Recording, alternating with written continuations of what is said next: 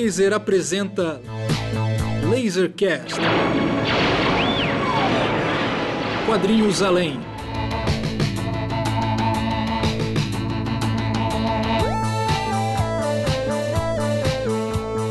Lasercast de número 60, começando agora, Lasercast 60. É isso aí, eu sou o Pedro Brandt. Hoje estou aqui com os meus amigos Raimundo Lima Neto. Olá, pessoal! E Marcos Maciel de Almeida. E aí, Marcão? Opa, estamos aí, cara. Será um prazer aí conversar com vocês, meus colegas de Kingdom Comics. É isso aí, esse episódio do Lasercast, ele de alguma forma volta ali para meados dos anos 90, para o balcão da loja Kingdom Comics em Brasília. A Kingdom Comics, para quem nunca ouviu falar, foi uma loja que existiu durante mais de 20 anos e foi a primeira e principal loja dedicada ao universo dos quadrinhos na capital brasileira. É, a Kingdom Comics ficou famosa pelos quadrinhos, pela camiseta, teve fases também de RPG, enfim, foi uma loja que marcou época em Brasília e tinha um balcão na qual a gente se escorava para conversar com Lima, para conversar com Marcos, geralmente de quadrinhos de qualidade duvidosa. Né? E é justamente sobre esses quadrinhos que a gente vai falar hoje, porque o tema deste Lasercast é Guilherme Pleasure. Ops, é, me desculpe, eu quis dizer guilty pleasure. Guilherme Pleasure foi como o corretor automático do celular do Lima batizou esse episódio. Sabia não? Por isso que a gente vai se, se, referir a ele como Guilherme Pleasure. Mas vamos falar de guilty pleasure. Se você não está familiarizado com essa expressão, é uma expressão em inglês que significa prazer culpado ou alguma coisa assim, que é nada mais nada menos aquilo que você consome mesmo sabendo que a qualidade é questionável, é duvidosa e que pode fazer mal à sua saúde física e mental. Por exemplo, fumar cigarro é um prazer culpado, um prazer culposo, né? Consumir é, álcool ou substâncias, seja quais forem, em excesso, também é um prazer culpado. E consumir filmes, música e cinema de qualidade questionável também é um prazer culpado, e muitas vezes a gente sabe que é ruim, mas a gente gosta mesmo assim. Né? Então a ideia do Lasercast de hoje é comentar um pouquinho dos nossos guilty pleasures, né? Aquilo que a gente gosta, mesmo sabendo que é meio paia. Não é um Transformers, né? Mas é um bom filme. Não é isso mesmo, Marcão? Você que sugeriu esse tema aqui, conta pra gente aí um pouquinho como é que foi essa sua ideia, da, da onde que veio essa vontade. Eu sei que você já está pedindo esse Lasercast aí já tem bastante tempo. Então, é, cara, eu queria começar dizendo o meu conceito de, de guilty pleasure. Eu acho que é o seguinte, cara, o guilty pleasure é aquele, aquele prazer que a gente tem, aquele, aquela diversão nossa, que ela é, de certa forma, é, mal vista, seja pela, pela grande mídia, seja pela crítica. É, um, é uma produção que as pessoas têm um certo pé atrás e a gente, mesmo assim, vai lá e lê, né? E a gente se sente meio culpado, né? Assim, de, de gostar daquilo, né? Então, como é a gente estava... leitura que a gente faz escondido. É, pois é. Mas é interessante, né? Porque, assim, o, quando a gente estava é, vendo, a gente estava preparando esse, esse, esse Lasercast, eu, é, vocês me perguntaram o que quer trazer, e eu falei o Liga da Justiça e Vingadores, né? Muita gente no grupo discordou, né? Assim, falou que não seria né, realmente um, um, um guilty pleasure, né? Eu entendo, né? Tanto que no meu texto do Arraio Laser de Melhores 2022 eu coloquei esse gibi, né? Que eu amo de paixão. Mas eu entendo ele como um guilty pleasure porque esses gibis que tem, assim, muitos heróis, é, as pessoas em geral, em geral, torcem o nariz. Né? E, embora é, não seja o caso, que, um, que né, não é um gibi assim, digamos, é, comercial per se, né? É um gibi assim, que já foi imaginado há muito tempo, era bastante pedido tal, e, e assim, a equipe criativa, que é o Kurt Busiek escrevendo e o Jorge Pérez desenhando, é uma coisa que o pessoal já vem pedindo há muito tempo, são, são caras que têm renome, né? Assim, o, Kurt Busiek sempre ele escreveu Vingadores, Jorge Pérez é, desenhou Vingadores, Liga da Justiça, fases muito boas. Então, assim, não era uma coisa é, tão comercial. mas é, mesmo assim, as pessoas é, torcem o nariz quando tem um, um evento assim de grandes proporções, né? ainda mais quando você fala das maiores equipes da Marvel e da DC. Mas eu acho que foi assim um encontro é, bacana, ele satisfez assim tudo que você poderia ter, é, que você poderia exigir assim como como fã das equipes, você teve. Né? Tem cenas memoráveis, como por exemplo é uma cena em que os Vingadores estão sentados na, nas poltronas do, dos membros da Liga da Justiça, né? Naquele satélite lá que eles tinham na... Ficava orbitando a, a Terra. Aparece tudo, tudo quanto é vilão, tudo quanto é pessoa que já foi Vingador na vida, etc. E rola também umas instabilidades cronais que aparece em todas as versões, por exemplo, Capitão América que já existiram. E aí, uma hora, o Capitão América está liderando a, a, equipe, né? O, o, esse, esse mistão aí dos Vingadores e Liga da Justiça. E aí, é, essa instabilidade coronal faz com que ele vire aquele capitão de roupa preta, depois ele volta a ser capitão normal, assim, sabe? É cheio de momentos, assim, que o, que o fanboy realmente se rejubila, né? Assim, eu até falei no meu texto que seria o maior orgasmo que um, que um incel já poderia conseguir alcançar na vida. Mas é, eu queria saber de vocês, qual, qual o conceito de vocês para um, um guilty pleasure? Calma aí, Marcão, calma aí. Você falou, falou, mas não respondeu a pergunta para você o que é um guilty pleasure. Que merda. Tirando que seria algo que não é muito bem visto pela crítica, enfim, mas assim, para você, o que é um guilty pleasure? E eu, eu pergunto isso já fazendo, respondendo a minha própria pergunta, antes de você responder a sua, que eu não acredito, para mim, em guilt pleasure. Se eu gosto, eu gosto, ponto final. Se outras pessoas não gostam, não é problema meu. Quero saber para você se você sente que isso é um guilt pleasure. E, enfim, dê a sua definição. Bom, guilt pleasure é aquele, aquele gibi que todo mundo fala mal, né? Assim, que, digamos assim, é, se cristalizou uma imagem negativa seja porque é muito popular, é, seja porque houve uma, uma, mudança de percepção sobre aquela edição, que ela se tornou datada, que era ruim, etc. Ou também alguma coisa assim que é muito mal feita, assim, tipo, sei lá, um, um, um Rob Liefeld da vida, que todo mundo é, cai de pau. Eu, eu, assim, não vou dizer que eu sou fã do Rob Liefeld, mas, assim, eu, eu me divirto, assim, vendo as coisas que ele faz. Então, eu acho que seria, um, um isso que seria o, o Guilty Pleasure, aquela coisa que ela é mal vista, mas que você, assim, é mais forte do que você, o seu gostar desse produto mal mal querido aí, esse, é, mal comentado. Assim, seria, seria tipo um,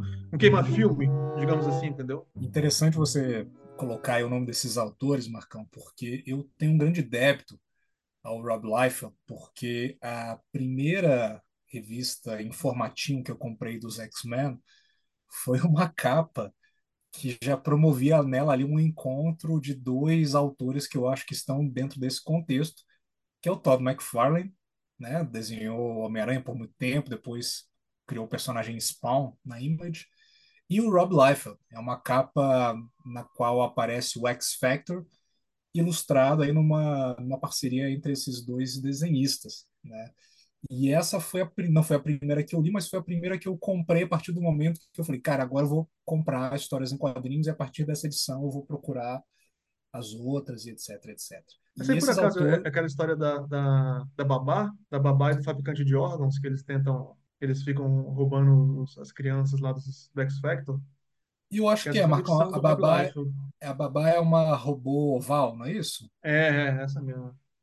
E eu acho que é, que é, que é isso aí mesmo. Esse, esses autores que estão associados ao começo da Image Comics são autores que eu curti a vera em, em tempos mais ingênuos da minha existência. Enfim, devo a eles aí, de certa forma, um pouco da minha paixão por os quadrinhos, que foram os caras que ajudaram a me, me levar para o mundo do, do, dos quadrinhos, né? E só fazendo aí também mais uma pontuação, Marcão, quanto ao que você estava né, comentando aí desse grande crossover entre a Liga da Justiça e os Vingadores, que esse crossover é, me lembrou uma série que também foi muito questionada aí, ó. Lima apontou aí pra gente que número é dessa X-Men, Limão? É X-Men 61 de abril, quase um número igual ao nosso podcast, ao nosso Lasercast. Um número Cara, depois. eu acho, eu acho essa capa demais. Né? E detalhe, na contracapa tem uma ilustração do, do Benício, né? Um grande ilustrador brasileiro aí, um ETzinho do Benício na propaganda da, da caneta quilométrica Roller.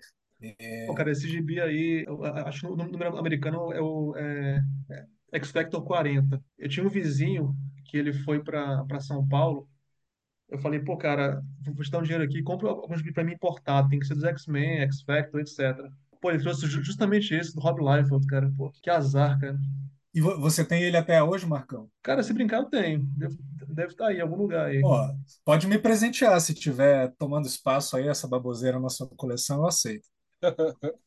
Para você ter queria, esse valor é, afetivo, é, foi ele que. É, tipo, cara, a, a, a culpa é dele, né? Assim. a culpa, a culpa é dessa capa. Essa capa foi, foi a que me seduziu e, e, e aí foi caminho sem volta. Mas, Marcão, eu, eu queria o seguinte, queria que você comentasse um pouquinho aí para situar melhor o nosso leitor sobre esse encontro aí dos Vingadores com a Liga da Justiça, porque ele tem um bastidor interessante, eu acho que é interessante a gente colocar isso aqui para o nosso, nosso ouvinte, melhor dizendo. E depois eu queria fazer um outro comentário de um outro crossover altamente questionável, mas que também toca forte no meu coração. Mas diga lá, fala um pouquinho do, do da origem dessa HQ e, e por que ela é tão desejada por muitos leitores. Então, esse, esse gibi, assim, era o sonho de todo fanboy, né? Desde a década de 60, 70.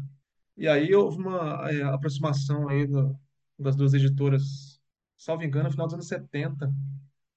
O, o Lima pode me corrigir quando eu falar alguma bobagem aqui. E na época o, o editor-chefe da Marvel era o, o Jim Shooter, né? Eles escalaram é, como desenhista Jorge Pérez, né? Que era o grande sonho do pessoal. Até lançou uma, ele é, fez algumas páginas, né? Ele fez um desenho assim, ficou clássico, que é um encontro das du- duas equipes, né? Assim, cada um com seu correspondente, assim, tal. Tinha, sei lá, o Visão meio que encarando o Tornado Vermelho, essas coisas bem, bem bacanas. Que bom. Mas começou a rolar um, um, um disse-me-disse entre as editoras, tal. Foi criando um clima de, de, de discórdia. E aí até que é, melou, assim, não, eles desistiram.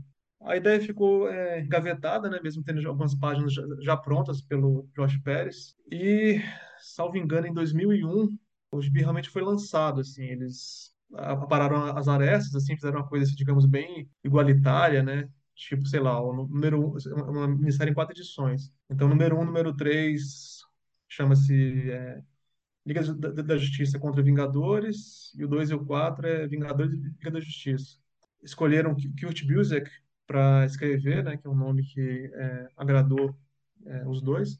É, tem uma questão é, interessante que é que nenhuma editora, né, por motivos óbvios, queria ficar para trás, assim.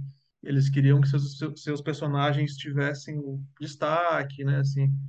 Não queriam ficar, ficar por baixo, né? Então foi bem difícil de aparar essas arestas todas aí. Mas bom, acabou que saiu em 2001 esse esse gibi. Foi, foi um gibi assim é, bem aclamado, assim, vendeu bastante. É, no Brasil saiu é, tanto fasciculado quanto uma versão capa dura também. Mas é, é, é, Que merda, hein? pelo fato de, de, atualmente as duas editoras estarem meio, meio afastadas assim e a hipótese de que esse gibi seja relançado seja bastante remota, o gibi passou a ser bastante valorizado, né? Pelo fato de a princípio você não ter mais reedições e também com o falecimento do, Jorge Pérez ano passado, né? O gibi ainda cresceu ainda mais em, em popularidade. É importante, assim, todo, todo o sistema que aconteceu para poder rolar essa, essa minissérie, né, essa, esse encontro, ele, ele, é- ele é interessante porque ele já, a Marvel DC tinha rolado nos anos 90 alguns encontros, né? Teve o, tinha rolado os encontros nos anos 70, e aí com o planejamento do, da, da primeira versão, né, do, do Liga e Vingadores, azedou a relação deles, né? O Jorge Pérez, inclusive, ele tinha o livro Mestres Modernos, né, que saiu aqui é, em português, né, que aí ele tem um capítulo falando só sobre sobre esse encontro com as páginas, né, os lápis das páginas que não foram publicadas. E aí ele vai falar que o Jim Shooter é, atrapalhou pra caramba a coisa, é, não queria que o Jorge Pérez fizesse, né? Teve um, um, um disse-me-disse ali que não deu certo. O roteiro ia ser do Gary Conway com o Roy Thomas, né? E o Roy Thomas é, é um cara que tinha o conhecimento necessário, assim. Ele, ele o, o, o Gary Conway e o Roy Thomas, eles já trabalhavam juntos fazendo Liga da Justiça com o Jorge Pérez, né? E aí tudo se encaixou meio para fazer. O Jorge Pérez saiu da, da Marvel quando fazia Vingadores, foi para DC, e aí com o Roy Thomas e o Gary Conley estava fazendo Liga da Justiça, e foi quando é, começou os encontros de JSA com Liga da Justiça, Sociedade da Justiça e tal, e aí rolou essa ideia, pô, a gente tem um cara que conhece muito da história dos personagens, que trabalhou na Marvel e DC, conhece a história de todo mundo. O, o Roy Thomas é um cara que é, é, dentre as muitas coisas que ele fez no mundo do quadrinho norte-americano, ele criou uma, um timeline ali na Marvel, né? E aí tava tudo para dar certo e rolou esse desentendimento. Aí quando foi nos anos 90 que começar, recomeçaram os encontros, né? Que aí teve é, Surfista Prateado, Lanterna Verde, teve Homem-Aranha e Batman, e a, tava rolando o, o Vingadores Vai todo mundo perto. Do, do Kurt Busiek, né, com o Jorge Pérez, que foi uma sucessão. O Jorge Pérez desenhando várias edições mensais, assim, na sequência, numa coisa louca, né? A galera falou, pô, já que tá rolando crossover, a gente tem um cara com o mesmo nível de conhecimento que um Roy Thomas, que era o Kurt Busiek, que, se não me engano, tinha feito aquela minissérie dos Vingadores Viajando no Tempo, que é uma, também é um desbunde, assim, para quem gosta de cronologia, né? Falou, é agora então, tem, tá tudo pronto aqui, vamos lançar. O resto é história.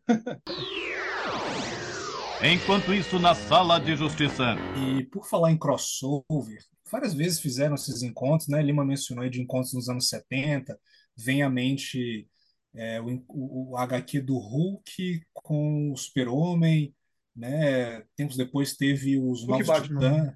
Desculpa, Hulk Batman. Hulk Batman. Tempos depois teve. Foi o Hulk e o Super-Homem que teve também? Não, teve o Homem-Aranha e Super-Homem, que foi o primeiro. É, teve duas vezes, né? É, teve duas vezes. Tem um com a arte do Rosandru, eu não lembro agora quem era que escrevia. Aí depois teve uma com a arte do John Buscema. Mas teve o Titãs e X-Men, né? Que tava os dois times ali no, no topo das vendagens. Então foi um, um encontro bem bacana, assim, com a arte linda do, do Walt Simonson. Mas o, o que eu vivenciei, é, né, vi sendo lançado e, e até com certo entusiasmo, foram outros crossovers aí entre os personagens das editoras e até um inesperado amálgama entre personagens das editoras. Parte dessa, de, desses amálgamas eu considero Guilherme Pleasure, e parte, para mim, eu considero das coisas mais legais que fizeram ali naquele momento. Né? É, eu lembro que tinha um que eu achava muito legal, que era o Spider-Boy, mistura do, do, do Homem-Aranha com o Superboy. Eu acho até que eu já comentei em um outro Lasercast é, do meu amor por essa edição, né? É, ilustrada pelo José Ladron. Teve depois uma outra edição ilustrada também pelo falecido Mike Wieringo, né? mas essa pelo José Ladron eu acho sensacional, né? que ele É, encontra... é, é, essa é a segunda. A Essa é a primeira segunda, do, né? é a primeira do Michael Eringo e a segunda do Zé Ladrão. E tem um- uns outros ali que, que eu adoro pontualmente, assim, é tipo realmente Guilherme Pleasure. Tem um que é uma mistura da Patrulha do Destino com aquele grupo Metal Man, ilustrado pelo meu amado Roger Cruz, né? É uma bobageira ali, tipo um quadrinho totalmente descartável, mas que me fisgou totalmente ali. É, E tinha outras coisas que valiam, talvez pela arte, né? Eu lembro de uma que era a- uma mistura da Mulher Gato com a Electra, ilustrada pelo Scott McDaniel, que era um cara que eu curtia a Vera ali na época. É, Mas é, tinha uma outra que era do Jeff Matsuda, não lembro quais personagens mis- misturados, mas eu achava bem legal a arte do Jeff Matsuda na É esse o época. Jeff Matsuda, eu acho que era esse, Magneto and the Magnetic Man, que era a mistura de da, da né, a Irmandade dos, dos Mutantes do Mal com os Homens Metálicos. Aí era, era esses homens magnéticos aí. Que era muito legal, porque o nome do, do cientista. E aí entra essa coisa do fanboy, que, que é particularmente o, o meu Guilherme Pleasure, que é ficar procurando como que os escritores vão, vão construindo as coisas, né? Então, pô, Mag, o nome do, do, do, do criador dos Homens Magnéticos, do cientista, chamava Magnus. E o nome do, do Magneto também, era Eric Larsen, né? É, é do Magneto, enfim. E aí fica, né? É, é o mote que eles precisam, assim. Eu lembro que o, que o Spider-Boy, a, a segunda edição do Spider-Boy, do Zé Ladrão, cara, é um dos melhores gibis, assim, para quem gosta de, de, de Marvel e DC, porque o cara que escreve, se não me engano, é o ah, que, perdão, leitores. Eu vou, eu, vou, eu vou comentar de novo, eu vou lembrar o nome dele. Mas é um cara que é... vem. Não é o Joe Casey, que fazia X-Men na época? Não, não. É, é um cara que é. O, o, lance dele era fazer. Era, era cronologia. Ele vem dessa mesma linhagem do Roy Thomas, do Kurt Busiek, que a onda dele era curtir, ele curtia cronologia acho que é o Cal Kessel, que antes era arte finalista, depois virou, virou roteirista. E o que ele faz ali, ele pega, ele junta um monte de personagens, porque aí aparece a, a Legião dos a, a Legião dos Guardiões da Galáxia de 2099. E aí tem milhares de misturas. Você fica olhando cada personagemzinho, tem os gráficozinhos assim com as cabecinhas do personagem ao, ao, ao estilo dos encontros JSA e JLA dos anos 80. E aí você vai olhando a cabecinha dos personagens e vendo, tentando descobrir qual personagem está misturado com qual. Assim, é uma delícia. Eu passo horas vendo aquele gibi. Eu, eu verifiquei aqui, realmente é, é, é o Kesel mesmo que, que escreveu. E assim, o mais interessante é que, por exemplo, eu estava vendo aqui, foram 24 edições, cara, de Amálgama, né? Assim, que é uma, uma puta ideia, né? Se você for parar para pensar bem, né?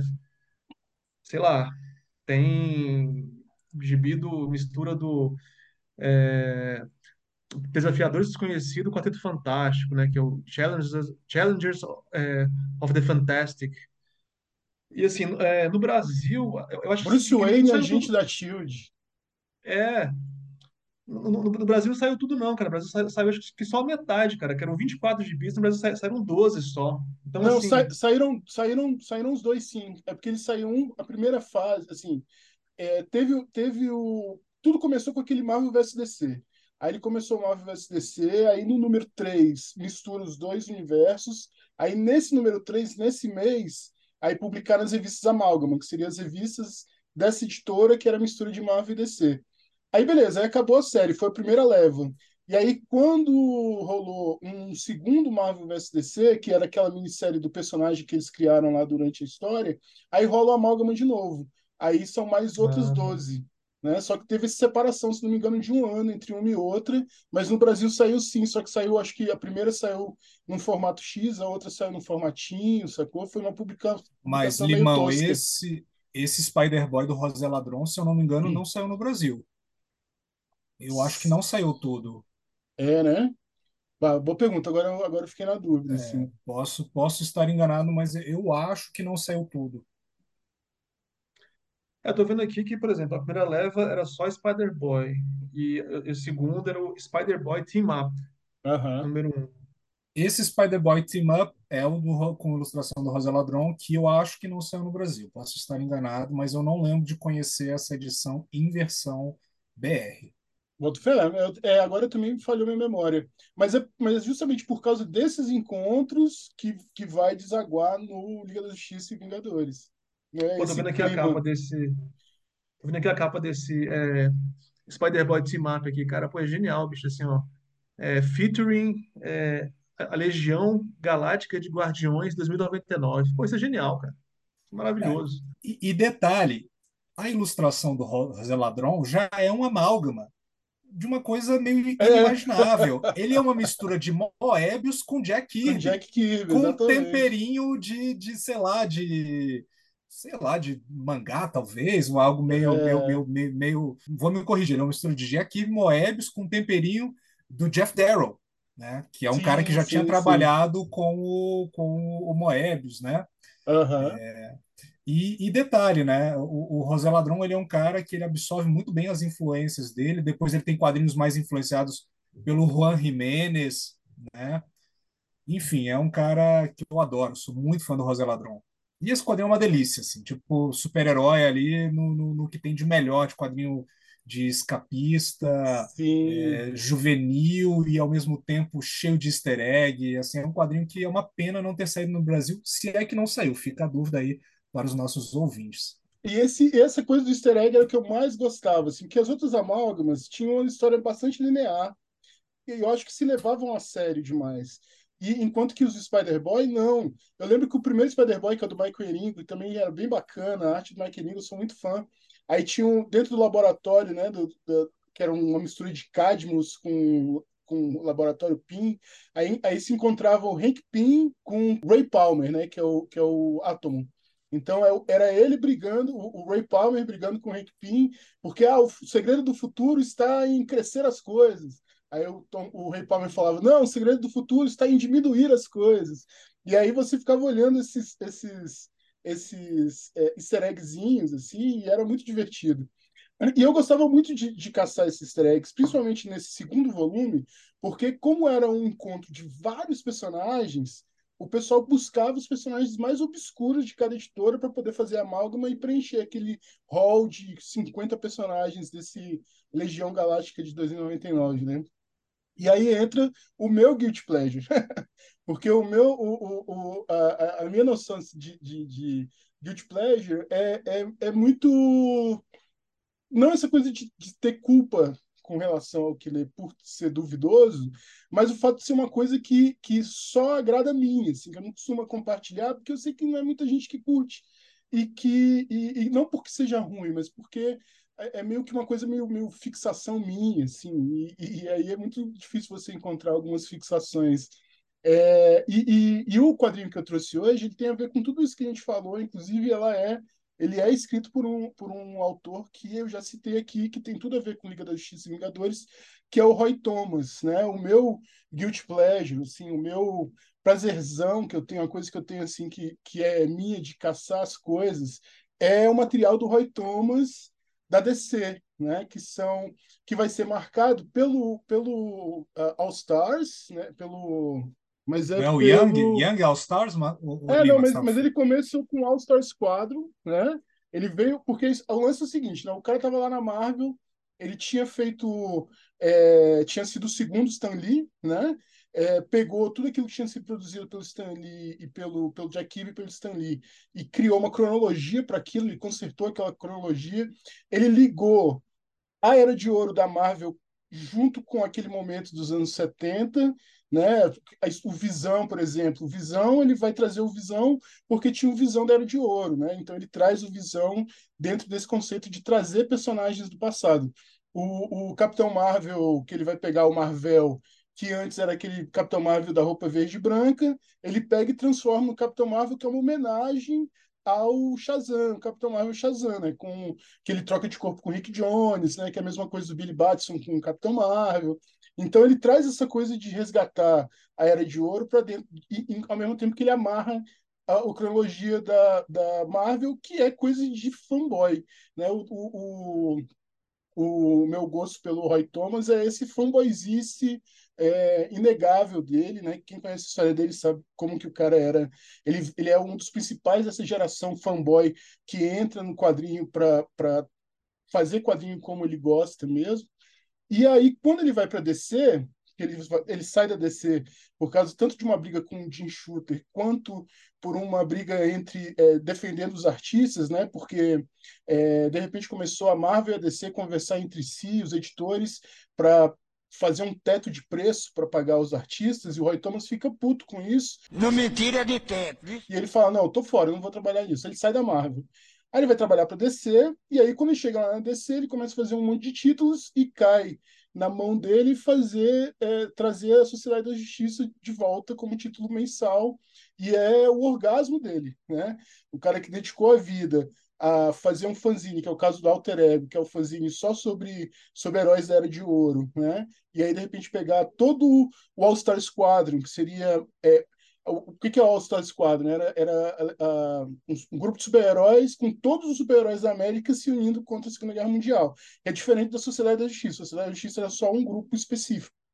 Então ele pega esse All-Star Squadron e, e, traz de volta esses personagens, mas o que é o meu Guilty Pleasure, que é um material que acho que nunca saiu no Brasil, eu não lembro de ter saído no Brasil, é o Young All-Stars, que eu gosto do Young All Stars justamente pelo fato de ele ter muito a ver com a Amalgam.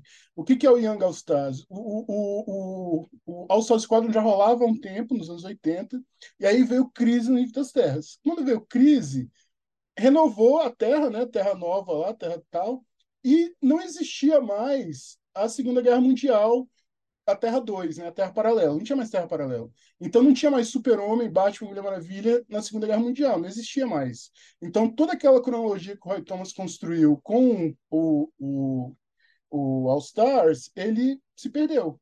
Então o que, que o Roy Thomas fez? Ele falou, velho, cancelou, com a crise, cancelou o título né, do, do, do All Stars Squadron e começou esse Young All Stars, que é os personagens que o Roy Thomas criou para serem os substitutos do Super-Homem, do Batman, da Mulher Maravilha na Segunda Guerra Mundial.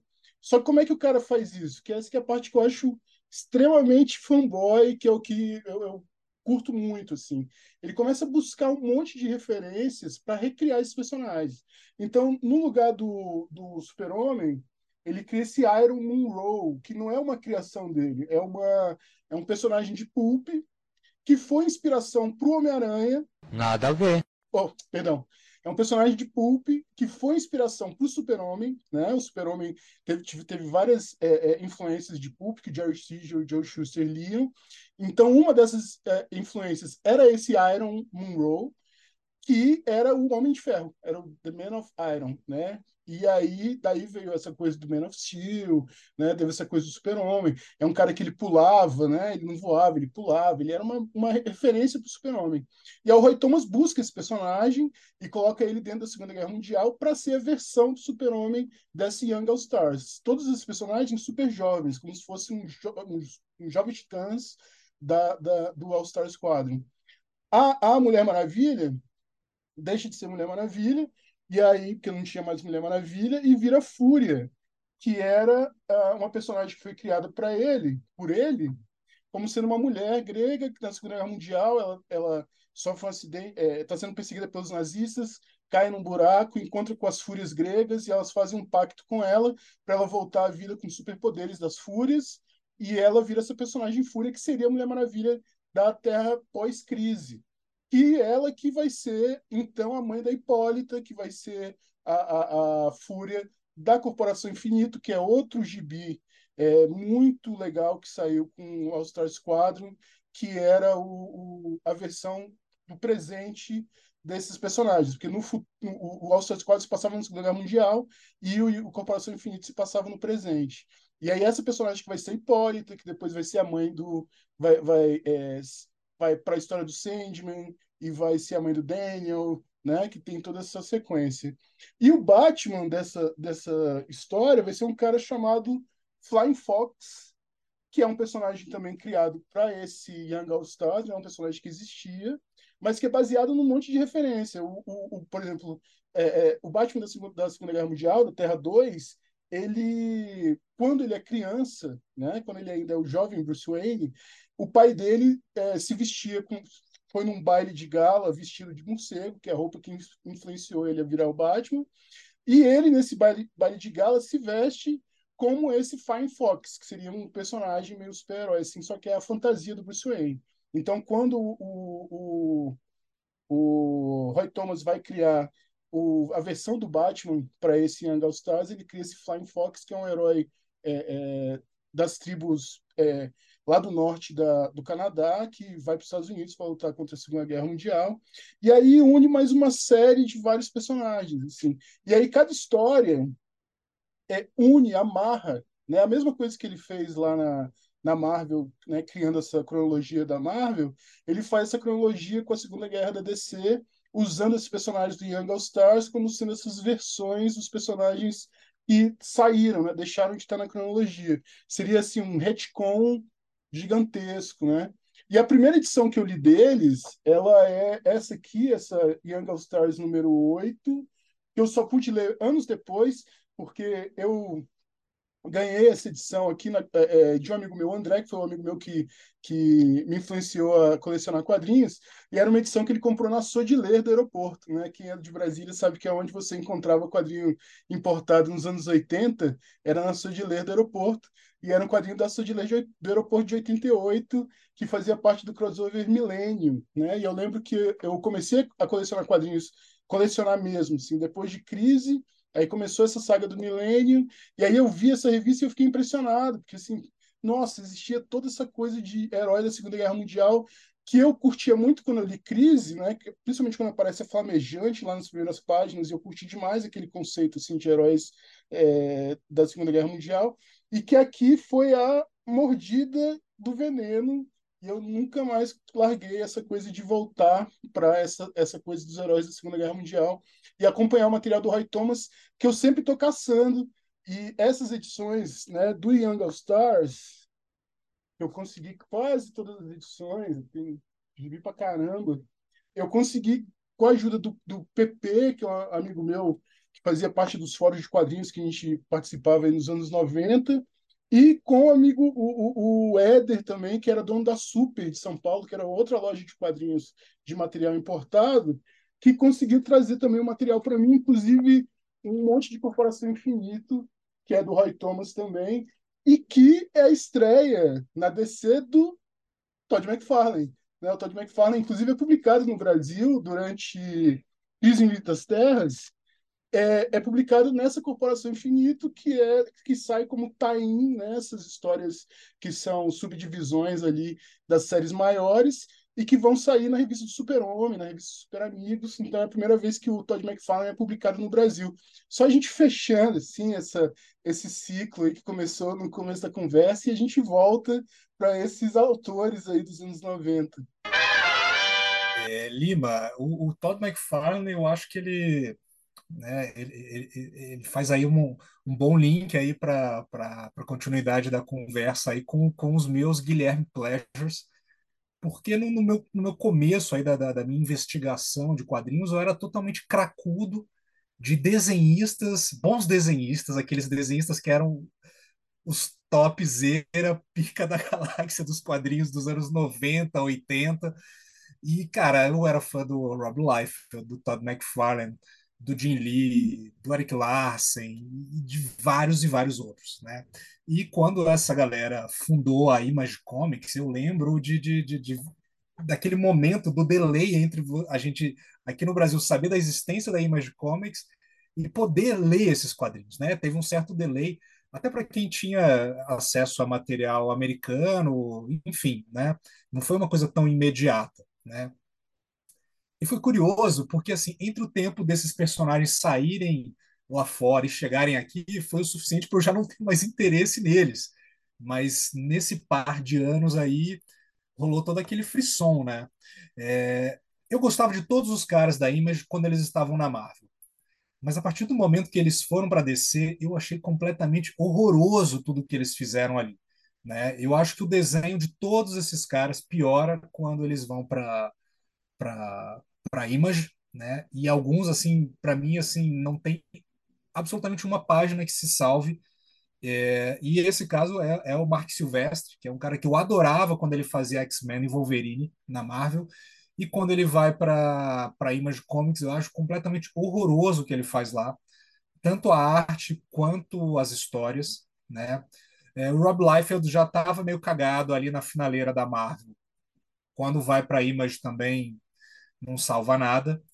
É, o Jim Lee, ele segurou as pontas até as primeiras edições da Image, pelo menos na arte, mas aí ele sofre um processo de, é, de, de, mangalização do, do traço dele. Ele começa a fazer uns personagens com os olhos gigantes, e isso não tem nada a ver com a arte dele. E o Eric Larsen, eu acho que é o único que manteve a arte ali num padrão legal. Claro, se você gosta do Eric Larsen, obviamente, né? Apesar de que eu acho que ele nunca fez nada na Image tão legal quanto o que ele fez ali no Homem-Aranha. Mas eu acho que ele, pelo menos a arte dele não piorou como a dos seus colegas. Mas eu estou falando aqui da Image não para falar desses caras. O meu Guilherme Pleasure não é a Image, nem são esses caras na Marvel. Não estou aqui para falar deles, estou para falar de um cara que eu fui muito fã, foi o meu desenhista favorito durante muito tempo. É, muito tempo, vamos falar aí, aí alguns, alguns anos, mas que num período de menos de 10 anos, para mim, ele foi é, da fama à lama. Né? Eu acho que o fim da carreira dele é algo deprimente. E assim, ele virou do meu desenhista favorito, é um cara que eu achei completamente execrável. E estou falando aqui de Joe Madureira. Né? E é interessante trazer o Joe Madureira porque ele foi um cara que, de certa forma, revolucionou os quadrinhos americanos. Por quê? Ele trouxe uma influência de mangá, ele não era o único ali a trazer uma influência de mangá, mas ele foi talvez o cara que marcou os quadrinhos americanos ali em meados dos anos 90 e que, de certa forma, ajudou a romper as barreiras ali para a chegada do mangá no, no mercado americano. Né? É, ele não foi o único, mas, como eu disse, foi o principal nome a fazer essa transição aí do, do, do quadrinho americano a abraçar a influência do mangá. Mas o John Madureira ele começa como um cara influenciado principalmente pelo Arthur Adams nas suas primeiras histórias.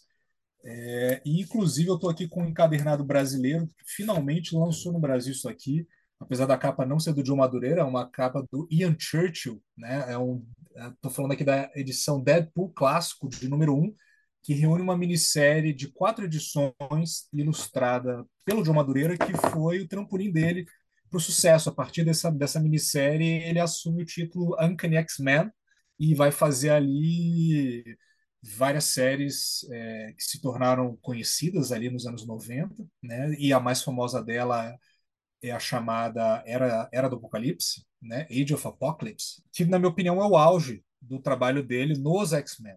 Né?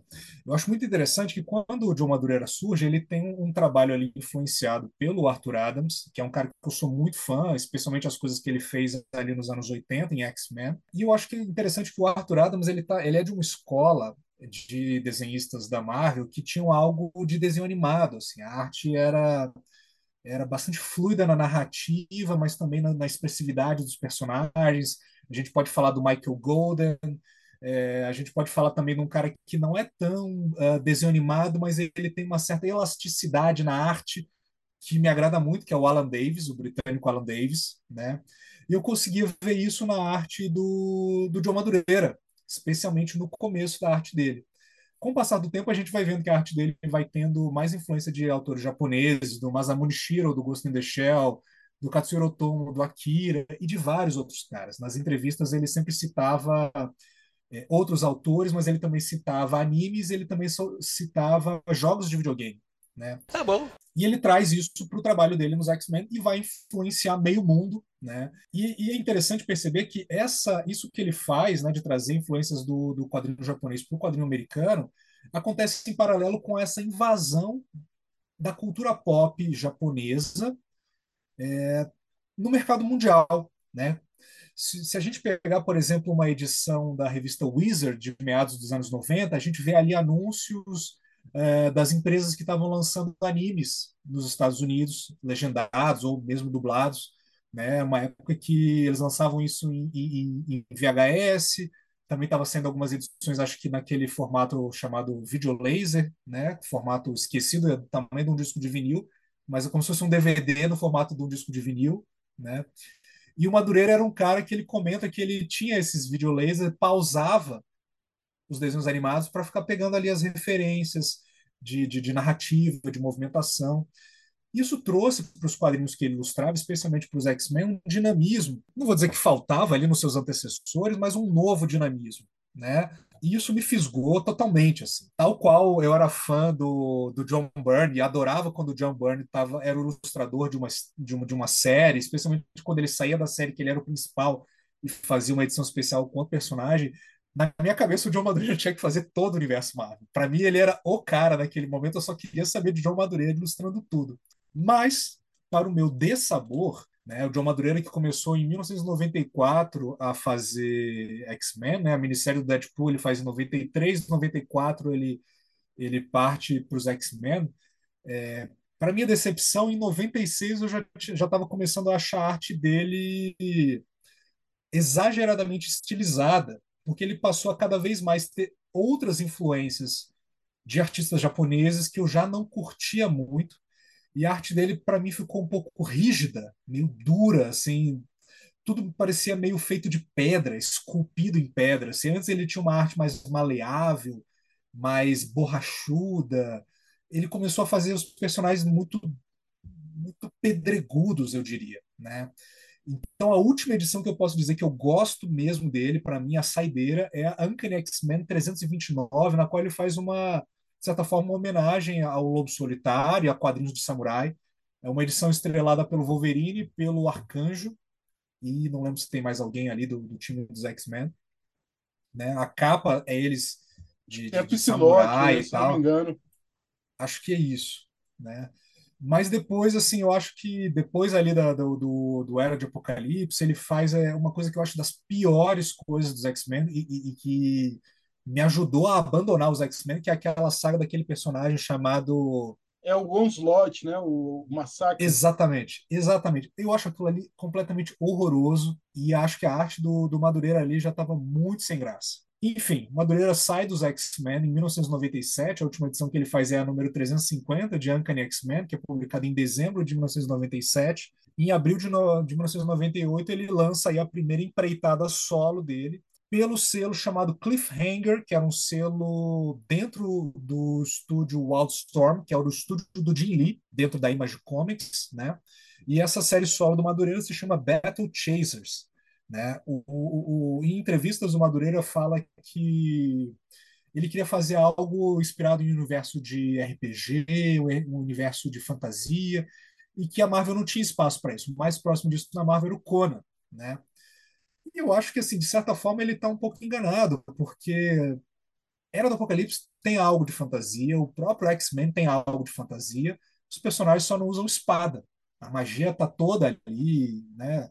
Esse eu, eu acho que essa, que essa questão aí do, do ti- ti- tinha a ver com isso, mas tinha a ver também com, com o fato dele estar, na- naquele momento, fazendo uma transição que era do quadrinho para o videogame, porque a partir daí ele vai trabalhar com videogame e até sai um videogame do Battle Chasers, né?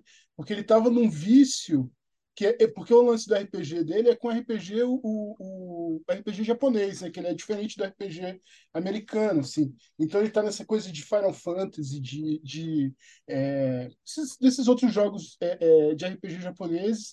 E aí é nessa vibe que ele entra e que depois ele vai fazer o jogo do, do Battle Chasers, né? Agora, você falou, eu, sou fã, para mim o ápice dele, sim, é Astonishing X-Men, né, que é o título que ele faz no Era do Apocalipse. Ele eu acho que é o top dele, assim, de desenho. Depois eh, cai. Sim, sim. Eu lembro das primeiras edições, quando a gente está sendo apresentado a esse universo Era do Apocalipse, que ele trazia uns uniformes com, com um design muito legal, o corte de cabelo das personagens.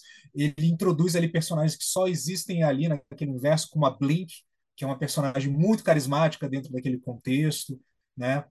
É, concordo contigo nesse sentido, Lima. Mas voltando ao Battle Chasers, cara, é ruim demais, assim. Você vê que o cara, quando ele está sem um editor para lhe balizar e sem um universo consolidado para se escorar, o cara não tem absolutamente nada a dizer. É, assim, é um quadrinho horroroso, assim, é tipo, muito ruim aquilo ali, né? E, e nem a arte dele salva. Tem uma coisa que me incomoda muito é, no quadrinho dele, que assim, os personagens viraram tipo uns brutamontes, grandalhões, segurando umas espadas de cimento que devem pesar 300 quilos cada um e, e- e mistura personagem meio futurista com personagem meio medieval, tudo ideia reciclada, assim, não- eu acho que não tem nada que se salva aí, ali. E detalhe, o próprio Madureira deve ter percebido isso, tanto que ele vai até a edição 9 aos trancos e barrancos, e depois ele congela a, a, a série, que volta mais de 10 anos depois. O cérebro dele foi de fato derretido pelo videogame. Atenção, ouvintes do Lasercast. Videogame pode derreter o seu cérebro, pode te transformar num Joe Madureira da vida. Então, tomem cuidado. E uma coisa curiosa é Eu só queria, eu seguinte, só queria dizer que eu, que eu sou um videogameiro, mas eu não tenho como garantir que meu cérebro não está derretido, então não posso falar nada. O- o- só para quem está nos ouvindo, aí dar mais um, mais um detalhe desse, desse selo Cliffhanger, ele era formado pelo Madureira, pelo J. Scott Campbell, que era outro desenhista que eu era muito fã quando ele surgiu. Né? Ele surge já na Image Comics, fazendo uma série chamada Gen 13 ou Gen 13, né? E o Humberto Ramos, desenhista mexicano, que eu também gostava bastante quando ele estava na DC, né? Fazendo aquele, aquele é, Flash Mirim chamado Impulso, né? É, e todos esses caras lançam títulos autorais, e aí você vê que esses caras não têm absolutamente nada a dizer é, enquanto, enquanto criação, né? Eles são apenas desenhistas é, dos mais banais, né? Tanto que o J. Scott Campbell, o que, que ele fez de, de digno de nota do Gen 13 para cá. Eu vou dizer que a série que ele tem nesse selo Cliffhanger, Danger Girl, é uma talvez uma evolução do Gen 13, tem personagens um pouquinho mais interessantes, mas também é um quadrinho bem genérico. Tem uma edição aqui que eu, que eu adoro, porque parece que é uma edição do, de Comandos em Ação, Comandos em Ação em quadrinho de I. Joe. Eu acho que esses quadrinhos eles têm uma, um problema que é assim, é, eles são muito infantilizados, são os caras dando vazão às suas fantasias mais infantis, mas sem, sem um twist, sem um cliffhanger ali, né? É, o do Humberto Ramos eu nem posso comentar porque eu não li, né? Mas esse selo cliffhanger ele não durou muito tempo. É, eu estou falando aqui do John Madureira, mas eu poderia falar de outros caras, até porque eu queria trazer aqui para um futuro Lasercast. Eu já tinha jogado essa ideia no nosso grupo de WhatsApp, da gente fazer uma série sobre desenhistas que já foram muito bons e que depois perderam a mão total. Né? Para mim, o, o Madureira é um, é, um, é um exemplo disso. Mas outro que eu adorava, acho que ele assim piorou assim de um jeito horroroso, é o Chris Bachalo, né, que fez quadrinhos Vertigo, depois fez quadrinhos Marvel, e, a, e, e ele foi para um caminho meio mangá tão estilizado que para mim ele perde a mão totalmente ainda nos anos 90, né? E hoje em dia os personagens dele parecem feitos de salsicha, né? É, todos têm um corpo igual e uma cabeçorra, eles são meio grey, né? O alienígena grey, cabeção, olhão e corpo de palitinho, né? E era um cara que, pô, pensa nele na minissérie que ele fez ali da, da Morte, a irmã do Sandman. Depois pensa no que ele fez ali no Motoqueiro Fantasma 2099, que era um quadrinho também bem lixoso, mas com uma arte muito legal. Né? Enfim. É, é só de pegar aquela geração X que ele fazia, que ele desenha duas fases. A primeira fase ainda tem aquela influência antiga dele, tradicional, que é bem bacana, embora seja um gibi legível, porque o roteiro é muito fraco e aí depois ele retorna alguns números depois e ele já está nessa fase bem mangá, olhos bugalhados. Assim, a diferença é muito grande. É bem. É. Mas é engraçado, né? Como, como você pega, por exemplo, o John Madureira, você pega o, o, o Jason Campbell, que também começou como um, um, uma cópia do, do, do Arthur Adams. Do Arthur? Adams. Essa galera vai pegar ali Arthur Adams e Michael Golden. E aí tem uma coisa que, que é o cara que a gente já falou dele aqui, e que ele começa com essa coisa desse quadrinho estilizado, que tem um pouco do mangá, um pouco de cartoon, de anime, mas que ele consegue ter andar com as próprias pernas, né? que, é o, que é o Mike Waringo, né? Ele começa no Flash, aliás, ele começa antes, mas, assim, mas ele vai ter um grande sucesso no Flash do Mark Wade, e aí esse Flash do Mark Wade vai gerar um impulso que é um que entra Humberto Ramos, e aí é, é, ele segue para outras coisas, ele faz o Telos, que é uma minissérie dele independente e coescrita entre por ele e agora não vou lembrar o nome do outro autor, mas que é uma espécie de Battle Chasers que funciona, sacou? Que você vê que o cara tem a, a, a, segura a onda, né? Ele tem um traço que não é só estilo, ele tem narrativo visual, ele tem um esquema e que para mim é um dos três é, desses desenhistas precursores desse estilo, porque tem um desenhista que também faleceu recentemente e que não fez muita coisa nos anos 90, mas que eu acho que marcou muito os anos 90, que é o Jason Pearson. Eu tô até com uma ediçãozinha dele aqui do X-Men. Nossa, Marcão. Eu, desculpa, Limão. Eu piro demais na arte desse cara. Adoro a arte também... do Jason Pearson. Nossa, e esse, e esse, esse é Guilherme. E ele tem uma, uma minissérie que é Guilherme Pleasure Total, que foi publicada inclusive no Brasil chamada Body Bags. Sim, sim. Mas com arte linda. Ele tem um quadrinho do Savage Dragon, que eu não sei se é no Brasil, que é antes do Body Bags, e que é uma lindeza, que eu comprei com o Marcos antes da Kingdom, né, Marcos? Você lembra? Lembro, lembro. É, que eu fui lá, eu peguei assim e falei, nossa, quero esse daqui. E que era, e tinha uma coisa meio mangá com cultura chicana uma experiência bem interessante a arte dele, assim. E para mim eu acho que são desses três nomes que trouxeram essa coisa do mangá, da estilização, do desenho fluido, né? Embora o Jason Pearson nunca tenha produzido em quantidade, né? E o, e o Michael Eringo tenha falecido é, antes do seu tempo, né? Um cara que tinha muito futuro ainda. E o João Madureira só restou a ele ir pro, pro, pro videogame e não deu certo, e ele retorna não sei se você chegou a, a folhear isso, mas ele faz aquele Ultimates Volume 3, que o roteiro é do. Ah, não vou lembrar. Mas enfim, é, ele faz esse Ultimate 3 que, putz, que, que triste. É, um, é uma coisa que. Tudo. Sempre que sai um quadrinho novo do Madureira e, e eu tenho a oportunidade de conferir, eu confiro. Mas eu acho horroroso, cara. Eu acho que assim, o cara realmente ele, ele perdeu a mão total ainda nos anos 90. Eu não consigo gostar de absolutamente nada que ele faz desde então, né? É, você vê, o cara se envolveu com drogas pesadas, videogames e anime, né? Tomem cuidado aí, ouvintes do Lasercast, se vocês estão envolvidos nesses ambientes. Essa falaram aí do, do Chris Bachalo, o Lima disse que ele, ele acha que o, que o ápice do é, Madureira foi o, o Era de Apocalipse. Eu acho que o ápice do Chris Bachalo foi o, o Generation Next, lá do também da Era de Apocalipse, que é bem bacana. E realmente ele caiu muito, né? Se você for pe- pegar essa fase que ele desenhou os X-Men do, do é, Brian Michael Bendis, ele não consegue mais fazer mulher diferente da outra, né? Assim, Ele só faz desenho de salsichinha. Salsichinha com cabeção. Né? Você não sabe diferenciar quem é a Cristal, quem é a, a Rainha Branca. Ele realmente é, caiu muito, né? É uma pena. E o Chris Bachalo é tão Guilherme Pleasures que eu sigo ele no Instagram, na torcida de que ele solte um, um, um sketch ali bacana. Cara, mas é só decepção. É, é triste. Bom, já que estamos falando aí de, de Image, né, cara, a gente não, não pode deixar de mencionar aí é, gibis assim bem bagaceira, mas muito divertidos, né? Como por exemplo, Savage Dragon, né? O Eric Larsen,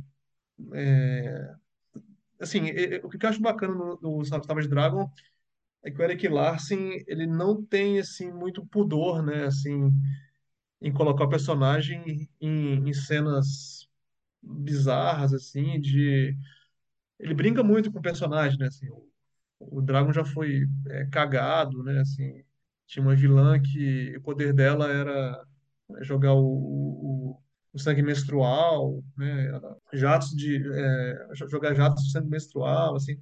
Então assim você vê que ele está se divertindo, né, assim, os personagens assim tem um cara que é só basicamente lâminas. Então é, é aquele gibi assim que não vai ser um gibi que vai salvar o mundo, mas que você se diverte. Você pega Ali são 20 minutinhos ali. E, e uma pena que não pegou no Brasil, né? Assim, o gibi ele tá na, no número, sei lá, mais de 200, uma, bastante longevo. E, poxa, queria muito um dia poder ler, assim, com calma a, a, a série, assim, porque o Eric Larsen não tem medo de é, inovar ali é, com, com o personagem. Marcão, eu sei que você já se, já se aventurou aí por edições ao longo da trajetória do, do Savage Dragon, além daquilo que foi publicado no Brasil, que foi muito pouco. É, e o que Cara, é. não, não, com- não, não, Não? infelizmente não, cara. Não tive Né? esse prazer, não. Não tive esse eu, prazer, não. Eu eu comprei ia te perguntar justamente se a série engata em algum momento, porque disseram que lá pelas tantas a série vira uma coisa bem legal, tem alguns momentos ali e tal. Enfim, essa era a Não, minha infelizmente pergunta. não, cara. Não, não, não cheguei a ler tão longe, não. Assim, eu, é, sei lá, tem aquela série Savage Dragon Archives, né, que publica tudo em preto e branco, seria uma espécie de essential do Savage Dragon. Eu li o primeiro, deixa eu ver, ele condensa ah, as 24 primeiras edições, mas. Deixa, eu- deixa eu ver aqui em que número que tá o Savage Dragon, cara. Deve, deve estar bem longe.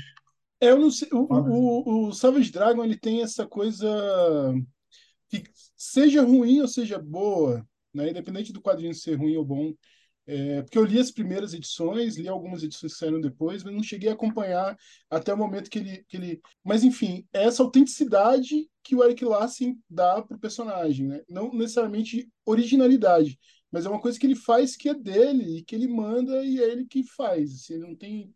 A coisa dele, ele vai publicar até quando ele quiser, e ele ainda quer muito, tanto que já, já saiu, o, Eric, o, o Savage Dragon já tem um filho, o filho já tem, um- já tem o papel dele como Savage Dragon, tem uma história que é narrada que se, que se, é, se desenvolve, uma coisa que tem muito a ver com uma certa obsessão mesmo do Eric Larsen, e isso eu acho bem interessante, e que contrasta muito, por exemplo, esses dias um amigo meu estava me falando que acho que o Todd McFarlane comentou que é, Spawn ia ficar sem editora no Brasil, e aí o pessoal estava querendo fazer uma um, um movimento para alguma editora publicar Spawn no Brasil, assim. Mas, cara, ninguém quer publicar. Quem, quem, quem ainda quer ler Spawn, sacou?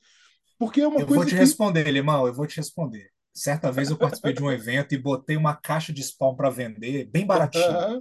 Chegaram dois fãs, eles levaram quase tudo. Então acredite, essas pessoas existem, elas estão por aí. existem.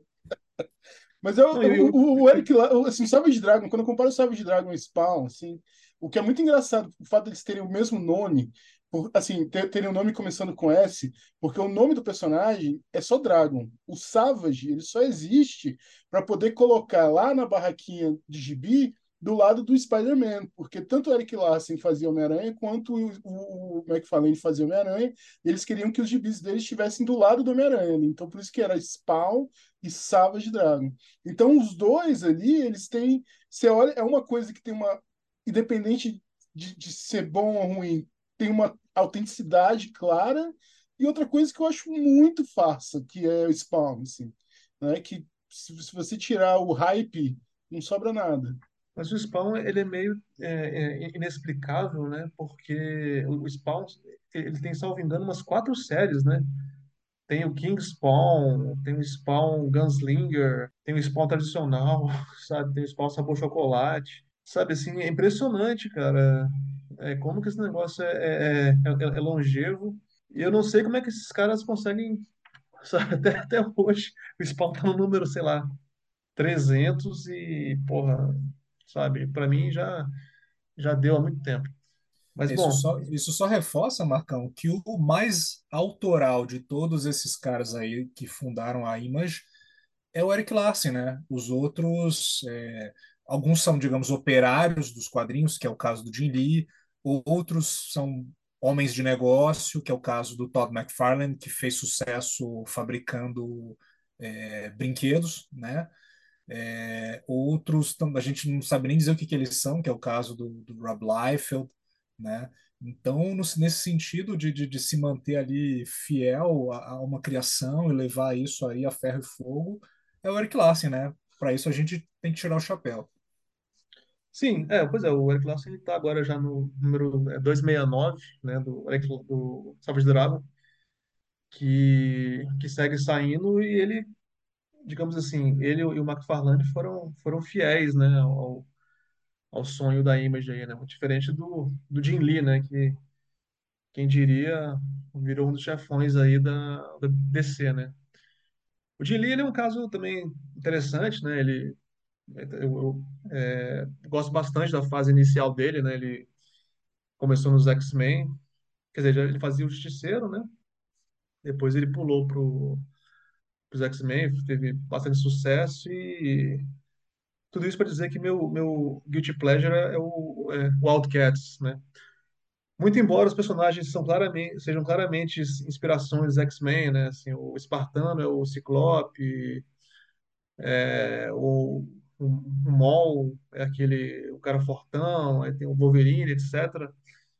Mas eu me divertia, eu achava, achava legal, assim, eu, eu acho que ele conseguiu construir um, um universo é, bacana, que até, digamos assim, é, sobreviveu, né? Até hoje, o, o- depois que ele, que a, a empresa dele, a, a, o Wildstorm, foi comprada pela DC, os personagens também foram, foram tragados para o universo DC e eles aparecem, né, até hoje, né? Eu até vi esses dias uma tem uma, uma, uma super equipe aí de mulheres que a, a, a Zelote do é, Wildcats faz parte. É, Birds of Mas, né? Prey, né? Birds of Prey vai ser relançado e vai ter a Zelote como membro. mas, mas, Marcão, deixa eu te fazer uma pergunta. Você gosta da fase inicial de Wildcats ou você gosta da- da- do, do que veio depois, que entra até o, o Alan Moore como roteirista e tal? Enfim, explica melhor aí que, que eu tô confuso. Cara, gosto de tudo. Gosto de tudo. Gosto da, da fase inicial, que é do Jim Lee e aquele amigo dele, lá, acho, acho que, me engano, era o Brandon Choi, que escrevia. Ele conseguiu é, fazer um, um universo bacana ali, sabe? Essa coisa dos demonitas, essa raça alienígena que veio também, que eram os querubins e tal. Os caras estão construindo na, na, na Terra um supergrupo para enfrentar esses caras. Depois veio a fase do, do James Robinson, né? Bem bacana também, que, que o desenhista era o Travis Sherest. Essa fase eu conheço alguma coisa e gosto, porque eu sou fã do Travis Sherst e tem algumas edições ali que a arte dele tá um arregaço. Exatamente, não. O Travis Sherest, poxa, ele, sei lá, ele era uma espécie de Jim Lee mais refinado, assim, uma uma coisa assim quase é, etérea, o traço dele era muito, muito bacana. E depois vem a fase do, do Alan Moore, né? Que também lançou as bases também para muita coisa que até hoje é utilizada, né? Os supervilões, né? O, o próprio é, Majestic, né? Que, que não é criação do, do Alan Moore, mas que foi, é, digamos assim, mais é, desenvolvido pelo Alan Moore também até hoje, tá aí, tá- pinta nas histórias do Super-Homem e tal, assim, uma, uma criação interessante. Mas se você me perguntar assim, cara, você gosta da, da, da fase é, bagaceira do Jim Lee, daquelas aquele é, Wildcat 6 que você abre uma, uma, uma página e vira é, oito, é, uma, uma cena em é, oito páginas, né? Que é um, é um mega splash page. Cara, eu acho muito massa, cara. Eu me diverti, assim, acho que essa coisa do va- valor afetivo até hoje permanece em mim. Agora, é, eu, para me preparar para esse Lasercast de hoje, eu é, reli o, o Saber Force, né, do Mark Silvestre. E, cara, que decepção. Assim, como um gibi que, que envelheceu mal, um gibi que não tinha nada ali, né? Tinha tinha um desenho bacana, né? E isso eu tenho que dizer, eu, eu gostava. Tem uma coisa também assim bem exagerada, que é o personagens assim bizarros, né? Tipo o, o Striker, que é um cara que ele tem é, um braço de um lado e três braços mecânicos do outro, né? Que é muito bizarro.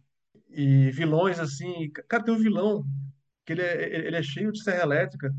Ele não aparece de corpo inteiro em nenhuma cena, cara. Você não consegue entender como que é esse vilão, assim. Ele tem um braço que ele se subdivide assim, tipo numa, numa medusa assim de, de serras elétricas. É muito estranho. O saber, assim, enquanto o Jim Lee conseguiu construir um universo bacana, assim, razoável, o Mark Silvestre, né, que tinha, que, que- quem escrevia era o irmão dele, o Eric Silvestre. Cara, não tem nada ali, né? É um, é um gibi. Apertem os cintos, o, o roteirista sumiu. Porque, cara, é to- todo mundo brigando com todo mundo, é porrada daqui, porrada dali uns personagens assim, sem pé nem cabeça. Tanto assim que, cara, ninguém fala em, em, em Cyberforce hoje, né? Cyberforce foi realmente é, é, relegado para latrina, la- latrina da história. Não tem jeito. Para mim foi uma grande decepção porque, como eu comentei, eu era muito fã do Mark Silvestre na Marvel, né? Tanto como o desenhista dos X-Men e depois na no período dele fazendo a revista do Wolverine. Eu adoro é, essa, essa, essa revista do Wolverine dos anos 90. Eu acho que ela tem uma coisa interessante de descolar o Wolverine do universo dos X-Men e colocá-lo como um aventureiro solo, quase como se ele fosse um personagem à parte. Né? E isso vai desde o começo da, da, da série do Wolverine solo, né? que, que passa ali pelos, pelo, algumas coisas feitas pelo John Byrne, algumas coisas feitas pelo John Buscema, sempre com vários artifinalistas, do que é, oscila demais a qualidade ali do, do, do trabalho dos desenhistas, mas até isso tem coisas interessantes. E tem uma fase ali que, que é o, o Wolverine contra a, a Lady Lethal, né? E, enfim, a, eu tenho o Wolverine viajando ao passado é, e encontrando o Pigmeu ainda em, em, em formato espichado, por assim dizer. Tem também E, cara, aquele, eu, a- a- aquela fase muito boa também, que é aquela fase que, o, que, ele, que ele encontra o, aquele ciborgue, né? O Wolverine ciborgue, né? Que era o Albert. E isso, aquela uma robozinha que era garotinha, né? a LCD, né? Era muito boa essa fase. Se eu não me engano, é o Larry Hama e talvez o, o Peter David é como, como roteirista. Não sei se o Peter David está ali também, se eu estou misturando as coisas, mas o Larry Hama fez muitas dessas histórias. Vocês confirmam? É isso mesmo? Posso. Eu acho que tem é, fases, né? Começa com o Chris Claremont e o John Buscema, aí depois entra o John Byrne, não lembro quem era que escrevia, mas aí vem o Peter David escrever, que, que desenhou, inclusive, que, que teve o, as histórias desenhadas pelo Sam Kiff foram escritas pelo Peter David, né? Exato. É, Sam Kiff, Aliás, aliás essa, Aquele Derek essa, Robertson também teve história que foi o Peter David que escreveu. E aí depois vem o Larry Hama e faz junto essa fase do Mark Silvestre. É isso, é isso aí. Valeu, Limão, pela contribuição. E só abrir um, um parênteses aqui. Essa história do, do Wolverine pelo Sam Kiff, eu acho assim, as coisas mais legais que, que já fizeram com o personagem. Sou totalmente fã. É, aquela capa que saiu no Brasil, que é o Wolverine se segurando num penhasco ali, aquilo ali também causou o mesmo impacto que essa capa que eu comentei mais cedo aí desenhada pelo Todd McFarlane com o Rob Liefeld, assim. E, e, a história é muito legal, né? Eu adoraria ver aquilo republicado com, sabe, papel e impressão de qualidade, assim. Acho que é um material que é, precisaria ser Essa não. Apresentado para outros, é? para outros Essa é uma leitores. série mensal dele, não? É, Ela foi publicada originalmente naquela Marvel Comics Presents, se eu não me engano, né? Ela, acho que ela não é da, da série Wolverine, e aqui no Brasil foi publicado, acho que em duas edições, é quando, salvo engano, o personagem Cyber é apresentado, que é um personagem com braços de adamantium e, um, e, um, e uma balaclava azul, todo fortão, e ele tem umas garras é, na qual é, ele destila um, um, um ácido. E aí, numa luta com o Wolverine, o Wolverine começa a ter delírios. E aí a história fica totalmente psicodélica e onírica, né? Eu até já falei, imagina o Sankif, que é o, um dos tá, tá na, na gênese também do Sandman, ilustrando o Sandman com esse potencial psicodélico e onírico, né? E é muito legal, porque é o Wolverine em Madripoor, né? Aquela, como eu falei mais cedo, é o Wolverine descolado da, da, da, da- da cronologia dos X-Men, como se, se aquilo ali nem importasse, né? Ele tá ali, tem- ele tem uma namorada nessa, nessa, nessa cidade, né? Essa ilha-cidade, estado, Madripoor.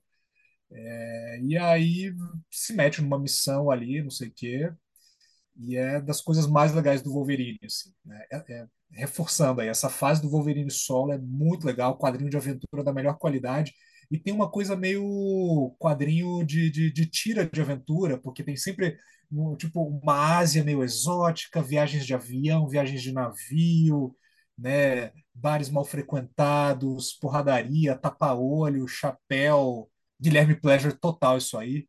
Ou não, né? Acho que nem sei se entra na categoria. Eu gosto disso aí, das coisas realmente que eu mais gosto de quadrinhos de super-herói.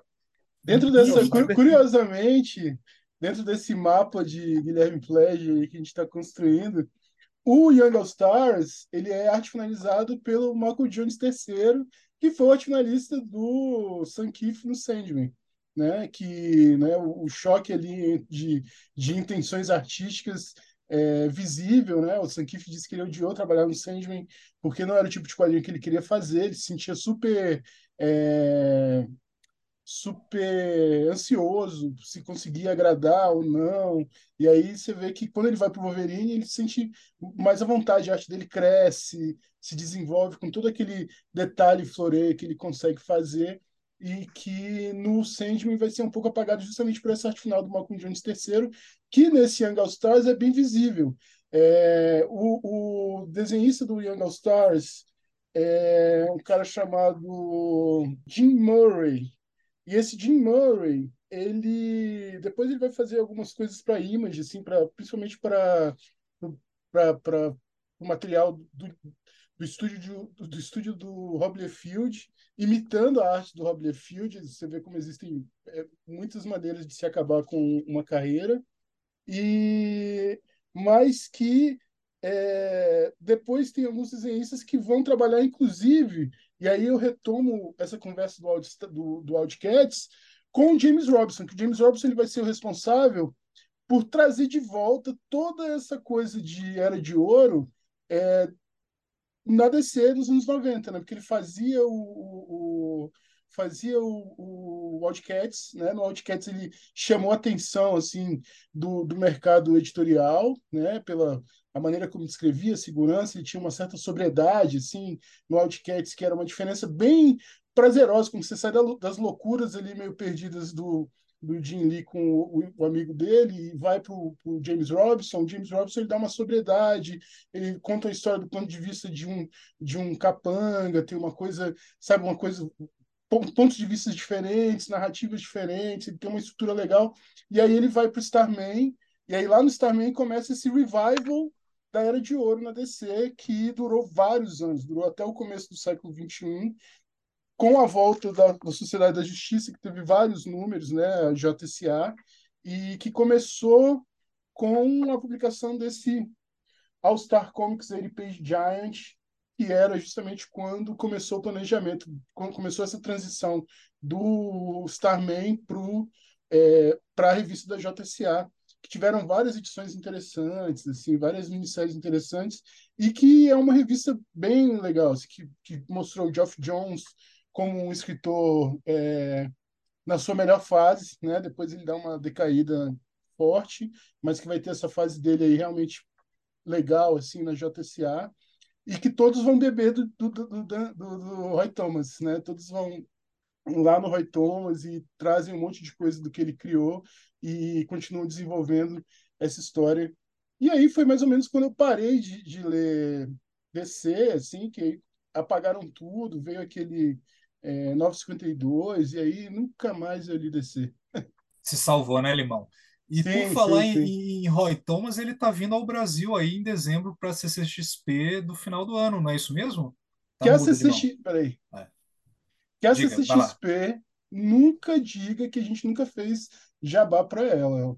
Roy Thomas vem aí na CCXP, é um da- das, das do- do- um dos motivos que eu até gostaria de ir na CCXP esse ano era para ter uma, uma ediçãozinha do Young All Stars assinada pelo Roy Thomas, mas vamos ver se, se a CCXP Você- quiser, a gente Eu, tá eu, eu acho que você vai estar numa fila sozinho com esse Young All Stars, cheio de fãs de Conan, e aí você vai levantar assim sua, seu gibizinho de longe, o Roy Thomas vai falar, ali, ali, aquele cara ali no fundo, vem pra cá, vem pra cá, pode furar a fila.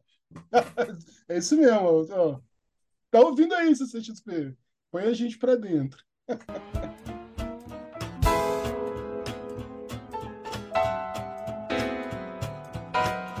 Amigos, eu acho que a gente pode se encaminhar aí para os finalmente. Tem mais algum Guilherme Pleasures que vocês gostariam de comentar? Ou podemos encerrar o nosso botecão quadrinístico de hoje, a nossa mesa redonda sobre quadrinhos aqui, o nosso Lasercast?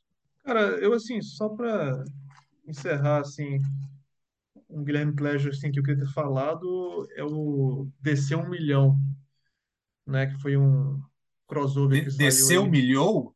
Aonde que a DC humilhou quem? A DC só é humilhada, Marcão. Você tá doido? É claro. Tem um decenalto aqui na mesa, cuidado. Eu mandei, uma- mandei, mandei uma marquice agora, né? Mandei um trocadilho marcônico. Mandou, mandou bem. Esse cara é um pobre Então, coitado. cara, então, esse DC é, 1 milhão, né, o DC é, 1 million, como queiram, é, foi um crossover que saiu aí, sei lá, 2003, não sei. Enfim, que a DC trazia os, os seus super-heróis é, do futuro, né? Fizeram um cálculo maluco aí de, de quando que o, que o é, é, Action Comics chegaria no número um milhão, aí sei lá, ia dar o século 32, uma coisa assim.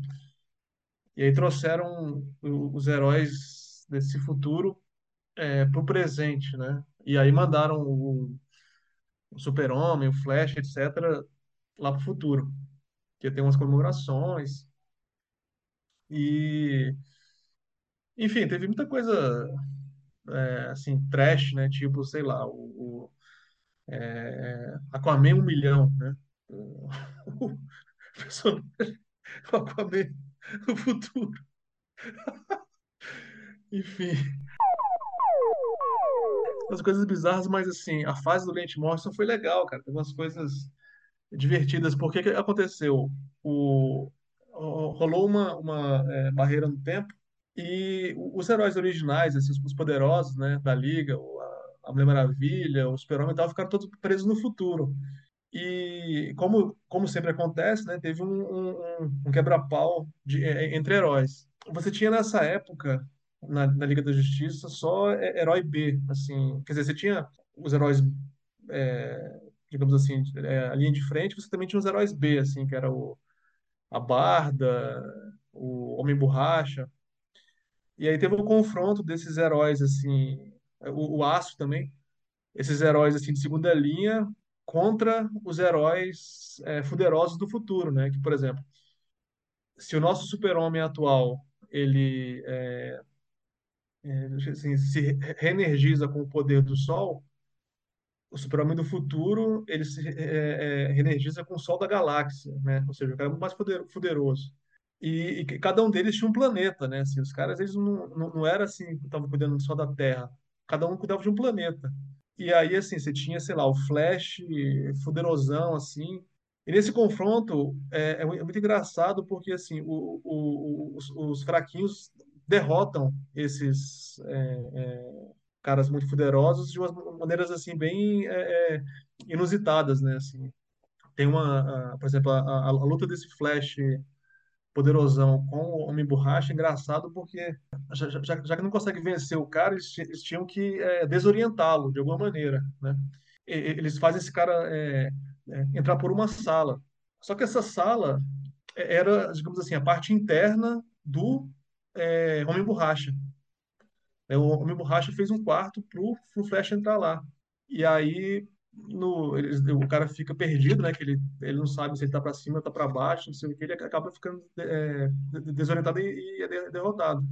E aí é, alguém pergunta, me borracha, como que ele entrou nesse quarto, né? Por qual orifício, né? Então fica para vocês aí na, na imaginação para onde que ele entrou. Enfim, é, é diversão, cara. Essa coisa, eu- eu acho assim, se tem uma, uma, uma conclusão que a gente tirou desse, desse Lasercast de hoje, uma delas seria isso, assim, o gibi Guilty Pleasure é diversão, sacou? Assim, você quer ter um, um good time ali, você vai ler e você não vai se importar com, com o que dizem, entendeu? É quase Vai... como aquele filme trash que a gente assiste falando, cara, olha essa cena, olha que absurdo, olha que bagaceiro. A gente não, não consegue desgrudar o olho da tela de tão absurdo e capenga e ao mesmo tempo se perguntando como eles tiveram a ousadia, a pachorra de entregar isso num filme, né? Então, assim, essa, essa desinibição é encantadora, muitas vezes, né? No cinema trash, talvez nos quadrinhos a comparação não seja exatamente essa, eu acho que eles são meio que ruins por acidente, né? É, mas acho que dá pra gente colocar mais ou menos nesses termos. É, o, Guilty Pleasure vai ser aquele gibi que ele vai, de alguma maneira, é, reverberar em você e vai te causar uma emoção que às vezes é muito muito maior, uma sensação, uma sensação assim de prazer, muito maior do que você ler um gibi assim convencional, um gibi que é, digamos assim, um sucesso de, de crítica, mas que te deixa indiferente, né? Pois é, Marcão, realmente ler Wildcats é muito melhor do que ler Maus. Eu tô contigo nessa também. Não, não, eu quis dizer no sentido assim de, sei lá, Eu vamos pegar um entendi, gibi, Marcão. Just lá, vamos pegar um gibi assim que, sei lá, seja um bem bem falado assim, não sei. Tipo, Maus. Não, não, você, você, aí, aí você pegou pesado, né? Você pegou um, pegou um clássico, né? Mas vamos pegar, sei lá, um gibi que é, é bem comentado, que agora não, não me vem à mente. Mas, assim, tem, sei lá, de repente um gibi assim, muito burocrático, assim, que não vai te dizer nada, tal, mas não vai te emo- emocionar.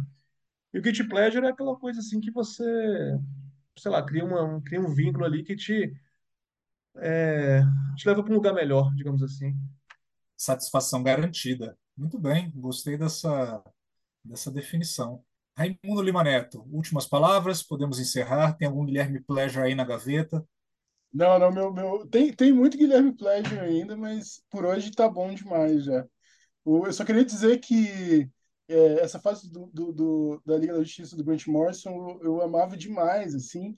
E aí, quando anunciaram esse DC um milhão, eu achei a ideia muito é, Silver Age e achei, puta, vai ser do caralho. Aí, quando chegou a história desenhada por aquele Val cara, que desenhava Lobo, a série mensal do Lobo, e aquilo ali me broxou de uma maneira, velho. Mas essa edição que é do essa da, da, da Liga da Justiça é também é pelo desenhista que eu não gosto, mas que não é o Vozemex que eu detesto. E tem, inclusive, crossovers com o Starman, que tem o Starman um milhão, tem o Our Man um milhão, tudo isso foi meio que peças que foram construindo esse Golden Age da DC dos anos 90, passou por esse DC um milhão também, assim, que eu acho bem interessante e eu gosto bastante dessa fase. É, mas para mim, essa coisa, acho que Guilty Pleasure é uma coisa que você gosta e que às vezes você abre mão de querer entender por quê.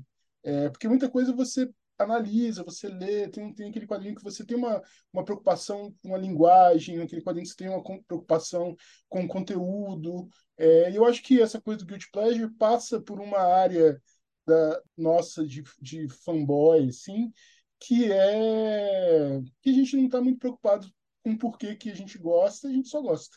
E para a gente basta, né? Então acho que isso é esse é o segredo do Guilherme Pleasure. Prazeres efêmeros que duram bastante tempo, né? Uma vida inteira. É isso aí. E com essa a gente encerra o nosso Lasercast de número 60, edição Guilherme Pleasures. Se você gostou, manda um alô. Quem sabe a gente repete aqui essa temática em futuras edições do Lasercast. E também não esqueça de nos acompanhar nas redes sociais. Estamos em todas elas, menos no TikTok, pelo menos não por enquanto. E se você caiu aqui de paraquedas, o que eu acho pouco provável, acesse raiolaser.net. Hum, você pode conferir o nosso post auxiliar, que a gente sempre coloca ali algumas imagens para ajudar a guiar visualmente o nosso ouvinte. É isso. Até o próximo Lasercast. Muito obrigado quem ficou até o final. Um grande abraço. Tchau.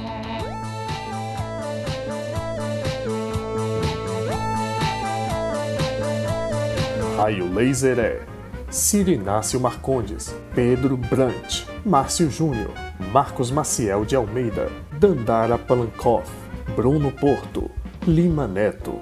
Edição do Lasercast, Éder Freire e Gustavo Trevisoli. Mídias sociais, Ed Tenório. Diagramação e design, Bruno Porto e Poliana Carvalho. Acesse raiolaser.net.